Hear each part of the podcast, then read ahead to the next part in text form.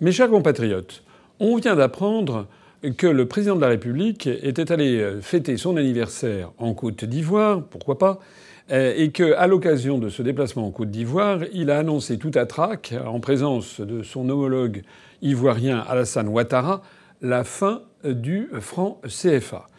Alors c'est une information quand même qui a surpris beaucoup de monde, parce que le moins qu'on puisse dire, c'est que ça pourrait être une véritable révolution. Et la question se pose de savoir si c'est une vraie révolution monétaire et au-delà de ça géopolitique, ou bien est-ce qu'il s'agit encore une fois d'un enfumage. Personnellement, je réagirais de deux façons en examinant la forme et le fond. Alors déjà, faut rappeler ce que c'est que le franc CFA. Le franc CFA, en fait, ce sont deux monnaies différentes. La monnaie de l'Union économique et monétaire de l'Ouest africain avec huit États, euh, notamment euh, le Sénégal, la Côte d'Ivoire, le Bénin, le Togo, le Mali, euh, le Niger, qui, le Burkina Faso.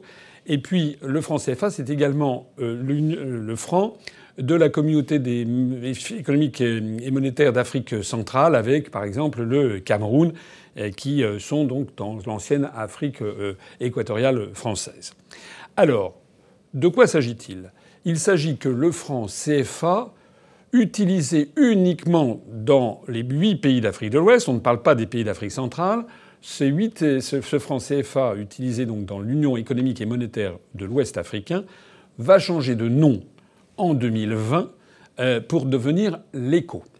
Alors, sur la forme, sur la forme, il est quand même absolument extraordinaire que le président de la République française annonce tout à trac, alors que personne n'était au courant, euh, ce changement et qu'il le fasse de surcroît avec un seul des chefs d'État, des huit États concernés, le président euh, de la Côte d'Ivoire. Moi, je serais le président du Sénégal, du Mali, du Niger, du Togo, du Bénin, etc. Je ne serais pas particulièrement satisfait d'apprendre cette information de cette façon. Je serais parlementaire français, je ne serais pas non plus très satisfait de voir à quel point le Parlement français ne sert strictement à rien, puisque face à une décision qui est potentiellement d'une telle ampleur, qui met un terme à une création monétaire qui date de 1945 et qui avait un parfum euh, largement, largement critiqué, un parfum de néocolonialisme et de France-Afrique, il est quand même extravagant que le président de la République décide comme ça. On a l'impression qu'il sorte ça d'un chapeau. Donc déjà, du point de vue de la forme, ça ne va pas. Maintenant, sur le fond. Sur le fond, il y a plusieurs choses à dire. Personnellement, vous me connaissez, ça fait des années que je l'ai dit, notamment parce que j'ai souvent ce genre de, questions. Nous, nous sommes favorables à l'UPR, et ça figurait d'ailleurs dans le programme présidentiel, au démembrement progressif du, du franc CFA. Puisque nous sommes logiques avec nous-mêmes, nous, nous voulons sortir de l'euro, nous disons, et toute l'histoire monétaire du monde nous donne raison, qu'une une monnaie, c'est un peuple et une nation, euh, et qu'une monnaie plurinationale ne peut pas durablement euh, être viable. C'est d'ailleurs ce que l'on constate pour le franc CFA, puisque justement ces réformes montrent bien qu'il y a un problème. Donc sur le fond, l'idée que progressivement on évolue sur le franc CFA nous paraît une bonne idée. Mais j'ai rappelé que la position de l'UPR, c'était d'aider les États qui le souhaitaient à créer leur propre monnaie comme ça a d'ailleurs été le cas. La Guinée l'avait fait, le Mali a essayé de le faire puis était revenu dans le franc CFA. Donc nous, nous aiderons les pays de la zone du franc CFA à sortir du CFA s'ils le souhaitent, afin qu'ils puissent disposer de leur souveraineté monétaire pleine et entière. Mais de quoi s'agit-il ici en la matière?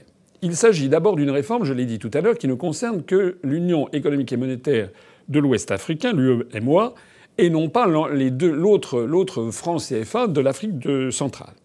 Deuxièmement, ce qui va changer, c'est le nom de la monnaie. Au lieu de s'appeler CFA, qui avait un parfum peut-être effectivement un peu euh, de vestige de la colonisation, ça va devenir l'écho. Bon, on voit bien qu'il y a une espèce de parallélisme symbolique avec l'euro. Euh, l'écho, ça fait un peu un euro à l'économie. Euh, bon, moi je trouve que ce genre de monnaie artificielle est un peu bizarre. Euh, et de reste, ça va rester une monnaie plurinationale. Donc une monnaie qui aura les mêmes inconvénients que toute monnaie supranationale dont je parlais à l'instant. Euh, ce qui va changer également, c'est que M. Macron a annoncé qu'il n'y aurait plus de la, disposition, une des dispositions qui faisait beaucoup critiquer euh, le franc CFA, notamment par les la jeunesse des pays d'Afrique, c'était que les banques, de, ces, les banques centrales de ces huit euh, États étaient tenues de, de la, la, Banque centrale des États d'Afrique de l'Ouest était tenue de, de mettre à la disposition du Trésor public français 50% de leurs réserves en devises, ce qui fait qu'il y a actuellement, je crois, un montant de l'ordre de 14 milliards d'euros et qui est détenu par le Trésor public français et qui sont en dépôt au Trésor public français euh, et qui représentent 50% des devises. Alors ceci, ce mécanisme avait été prévu pour solidifier, euh, garantir la solidité du franc CFA. Euh, ça a fait beaucoup de critiques. Macron décide qu'il n'y aura plus cette nécessité, donc il n'y aura plus les dépôts de réserve. Par ailleurs encore, il y avait euh, au sein du comité euh, monétaire de la Banque centrale des États d'Afrique de l'Ouest et dans les instances de l'Union euh, économique et monétaire de l'Ouest africain, il y avait des dirigeants français qui en faisaient partie. Désormais, il n'y aura plus de représentants de la France dans ces institutions. Dont acte, ça peut montrer qu'il y a une volonté effectivement de donner leur souveraineté à ces pays d'Afrique de l'Ouest.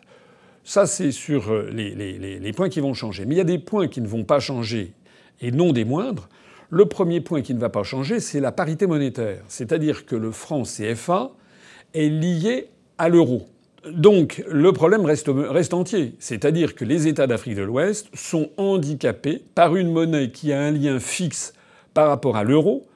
Et l'on peut donc considérer que les pays d'Afrique de l'Ouest voient leur monnaie dépendre du taux de change de l'euro et donc en particulier de la santé de l'économie allemande, ce qui est quand même dément. Déjà, c'est trop cher pour la France. A fortiori, c'est trop cher pour les États d'Afrique de l'Ouest. Ça nuit à la compétitivité externe des produits des États d'Afrique de l'Ouest. Ça crée du chômage dans les États d'Afrique de l'Ouest. Il serait beaucoup plus sain d'avoir des monnaies nationales qui euh, soient compatibles avec la compétitivité de chacune des économies de ces pays qui euh, étaient euh, nouveaux en 1960 mais qui maintenant se sont affirmés sur la scène internationale et qui ont commencé à avoir une véritable économie locale nationale. Le deuxième point qui ne reste inchangé, et là ça pose aussi un vrai problème, alors cette fois-ci pour la France, c'est que la France va conserver, elle, se porte toujours garante euh, pour la, Banque centrale des États d'Afrique de l'Ouest. C'est-à-dire que si par exemple il y avait une pénurie en devises étrangères, c'est la France qui devrait se faire fort d'apporter ces devises euh, euh, à, cette, Banque centrale des États d'Afrique de l'Ouest. Ce qui signifie clairement que Macron a euh, cédé sur la présence de représentants français, a cédé sur les, dépôts en garantie, 50% des dépôts de devises en garantie auprès du Trésor public. Mais en revanche, il a, accepté de garantir toujours, euh, toujours ses États. C'est-à-dire que la France euh, sort encore une fois dans cette histoire perdante, puisqu'elle devait auparavant la contrepartie des garanties, c'était justement le dépôt de 50% des devises au Trésor public français. Personnellement, j'estime que si euh, il faut euh, laisser leur pleine et entière souveraineté aux États d'Afrique de l'Ouest, il faut aller jusqu'au bout. Et donc il n'y a plus nécessité, dans la mesure où il n'y a plus le dépôt en garantie euh, de 50% des devises auprès du Trésor public français, le Trésor public français n'a plus non plus à faire la garantie des États d'Afrique de l'Ouest. Sinon, on maintient d'ailleurs une relation de suggestion qui ne dit pas son nom, et la France prend des risques qui peuvent être importants. Au total, sur cette euh, réforme, je dirais qu'il euh, y a, euh, au-delà de ça, on voit bien que l'idée même d'une monnaie plurinationale ne tient pas la route, même en Afrique de l'Ouest. Ce qui est dommage, c'est que Macron ait fait ça en maquignon comme ça dans un coin, sans tenir informé la représentation nationale, sans que ceci s'inscrive dans un projet géopolitique plus global qui est celui que nous nous proposons. Je rappelle que ce que nous nous proposons à l'UPR, c'est de d'en finir avec la France-Afrique, avec des relations d'assujettissement des pays d'Afrique euh, à, l'ancienne métropole, mais que l'on rebaptise des liens entre la France et l'Afrique, cette fois-ci en adultes, entre pays libres et souverains. Personnellement, je ne suis pas favorable à ce qu'il y ait des repentances à répétition, parce que certes, la, période coloniale a commis des crimes, elle a aussi eu des points positifs. Il faut avoir un jugement nuancé sur l'histoire. Euh, ça, c'est un fait. Je renvoie ici à ma conférence sur l'histoire de France.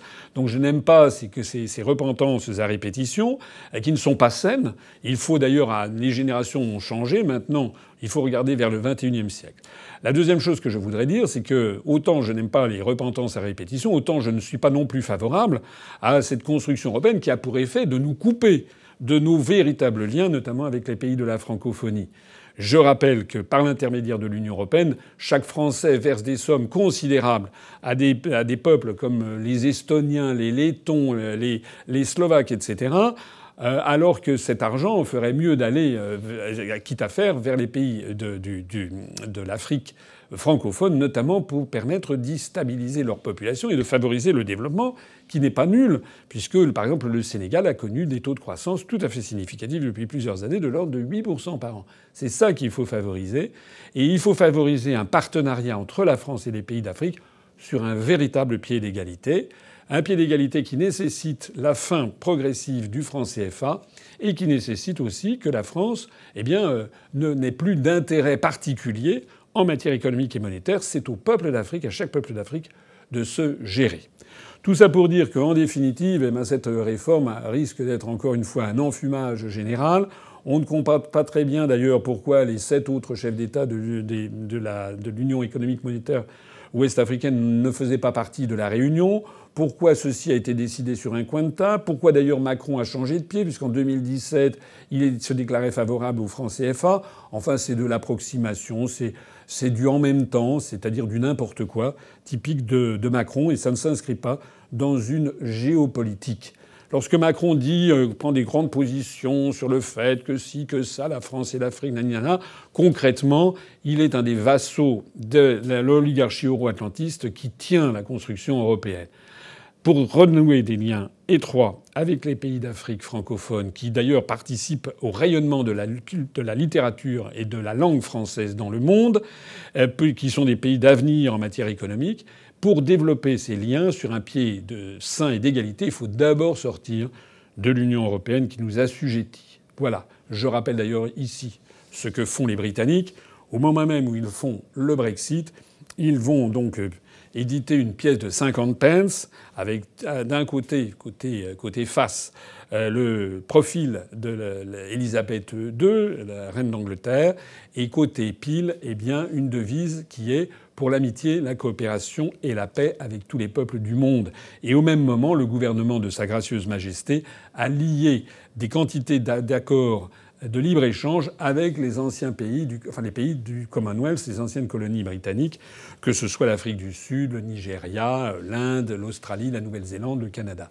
Voilà, les Anglais, encore une fois, ont tout compris. Sortir de l'Union européenne, ça n'est pas se refermer sur le monde, c'est au contraire se rouvrir sur le monde, et en particulier vers les pays avec lesquels on a une longue histoire, une histoire faite euh, de bien des choses, des hauts et des bas, du bien et du mal, des crimes et des œuvres extraordinaires. C'est le propre de l'histoire humaine. Mais ce qu'il faut au XXIe siècle, c'est regarder tous ensemble vers l'avenir. C'est ce que nous nous proposons. Nous nous proposons aux Africains de reprendre leur indépendance, leur souveraineté monétaire. Cette petite réformette de l'écho n'en est qu'une simple apparence. Nous, nous voulons couper les liens de suggestion entre la France et les pays d'Afrique, mais remettre ça sur un pied d'égalité et l'une des mesures phares que nous proposions, c'était justement d'essayer de proposer la recréation, qui avait été prévue d'ailleurs par Charles de Gaulle et qui était tombée en désuétude, d'une espèce de parlement de la communauté des États francophones qui pourrait siéger dans les locaux de l'UNESCO à Paris que nous laisserions, que nous viderions des pays de l'UNESCO, puisque sortant de l'Union européenne, le siège du Parlement européen à Strasbourg deviendrait vacant nous proposerions à tous les États membres de l'UNESCO d'aller dans, les, locaux beaucoup plus grands euh, euh, du Parlement européen à Strasbourg, donc ils seraient beaucoup plus à l'aise. Et puis les locaux de l'UNESCO à Paris, eh bien, nous nous proposerions aux États de la francophonie eh bien, d'avoir un Parlement où nous essayerions tous ensemble, sur un pied d'égalité, d'avoir des positions communes. Pas seulement d'ailleurs quant à la réforme du système financier mondial, qui va de toute façon un jour ou l'autre avoir lieu, pas seulement sur les questions géopolitiques, mais sur toutes les questions diplomatiques, culturelles, civilisationnelles, environnementales et écologiques, pour essayer d'avoir un pôle francophone qui pèse à l'échelle du monde. Mais encore faut-il, pour réformer donc le franc CFA, avoir une vision géopolitique que Macron n'a pas. Sur ce, je vous souhaite à toutes et à tous de joyeuses fêtes de fin d'année et je vous retrouverai très bientôt dans d'autres petites vidéos comme celle-ci pour commenter l'actualité d'ici au 31 décembre. Vive la République et vive la France.